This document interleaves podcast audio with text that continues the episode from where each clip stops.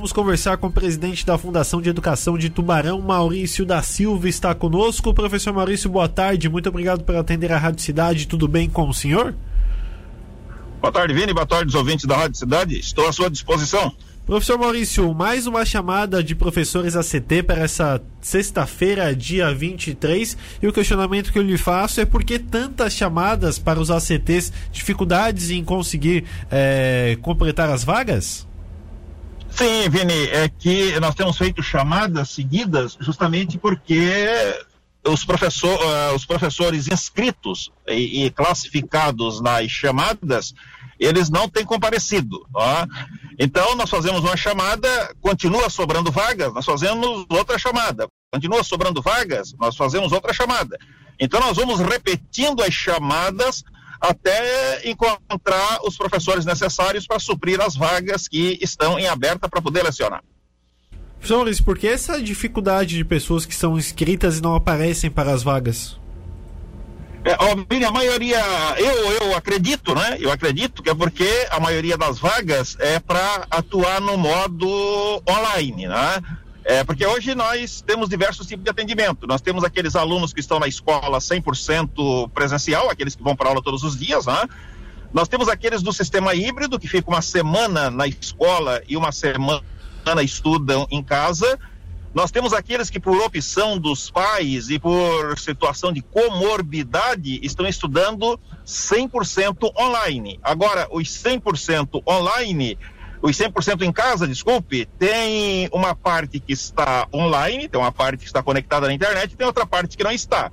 Eu acredito que a dificuldade maior é porque agora nós estamos é, buscando professores para atuar no modo online, que é o modo que nós estamos precisando agora e que estamos repetindo chamadas para encontrar esses professores. Sim, questão do piso salarial, professor, é pago também para esses professores que trabalham de forma online? Não, é tudo igual, não tem nenhuma diferença com relação a. Não tem nenhuma diferença com relação a nada. A única diferença é que este profissional, em vez dele estar atuando na sala de aula, ele vai atuar de forma online, uma vez que, como eu disse, nós temos agora alunos né, que também estão sendo atendidos nesta modalidade. Qual é o impacto que isso traz para a educação do município? Afeta muito essa questão de falta de professores? Afeta sim, né? Porque nós temos duas disciplinas, é, português e arte, por exemplo, que nós não estamos conseguindo suprir todas as aulas, não é? Então, os alunos estão recebendo as atividades sim, mas nós não temos o professor para estar fazendo a interação com os alunos. Então, por isso que nós repetimos as chamadas até encontrar todos os professores.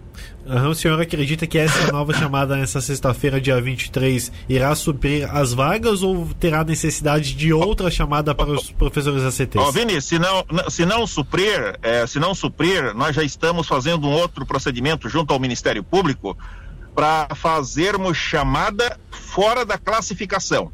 Porque até agora nós estamos chamando aqueles professores que se classificaram no concurso de ACT, não é? Aqueles estamos chamando os da lista. Então, o que, que nós estamos fazendo? Nós estamos, cada uma dessas chamadas, nós registramos e agora vamos mostrar para o Ministério Público que nós vamos ter que fazer uma chamada é, apenas pelo critério do currículo, não vamos mais seguir a fila, porque seguindo a fila não estamos encontrando a quantidade de professores necessários para poder suprir as aulas. Então, a chamada de hoje é mais uma chamada, vamos aguardar, vamos torcer para que os professores que estão na lista é, queiram ocupar as aulas e se não quiserem, como disse, nós já estamos com o processo bastante adiantado do Ministério Público para chamá-los pelo para chamar professores pelo critério do currículo. Perfeito. E gente... não mais aqueles da chamada. Para a gente finalizar, professor Maurício, esse processo que vocês estão no Ministério Público tem algum prazo, apesar de estar bem adiantado, como o senhor falou? Não, eu imagino que o Ministério Público vai liberar rápido também, porque sabe da necessidade que nós temos de estar atendendo os alunos com os professores. Não é? É, nós sabemos que o modo online é também uma forma de educar, mas nada se compara à interação com o professor e nada se compara com a interação pessoal com o professor. Embora nós ainda não estamos buscando da interação pessoal, para isso nós temos. Nós estamos buscando a interação online. Então eu acredito que o Ministério Público também vai liberar essa, esta outra modalidade com bastante celeridade, porque quem está perdendo são os alunos, enquanto não suprirmos com todos os professores. Perfeito. Rapidinho, professor. O senhor conversa com outros secretários municipais aqui da região. Essa dificuldade é só em Tubarão ou também nos municípios da região? Não, é no Brasil inteiro, né, Vini? Nós temos vendo, por exemplo, que eu estava ouvindo uma entrevista do secretário de, de, de, Estado da Educação, o Luiz Fernando Vampiro, dizendo que já está, não sei se é na sétima ou na oitava chamada também do Estado, né, porque não consegue encontrar professores para esta modalidade, né? Então, na verdade, é um problema de Brasil, tá? É, de, de ter professores que, querem, que queiram atuar no modo online.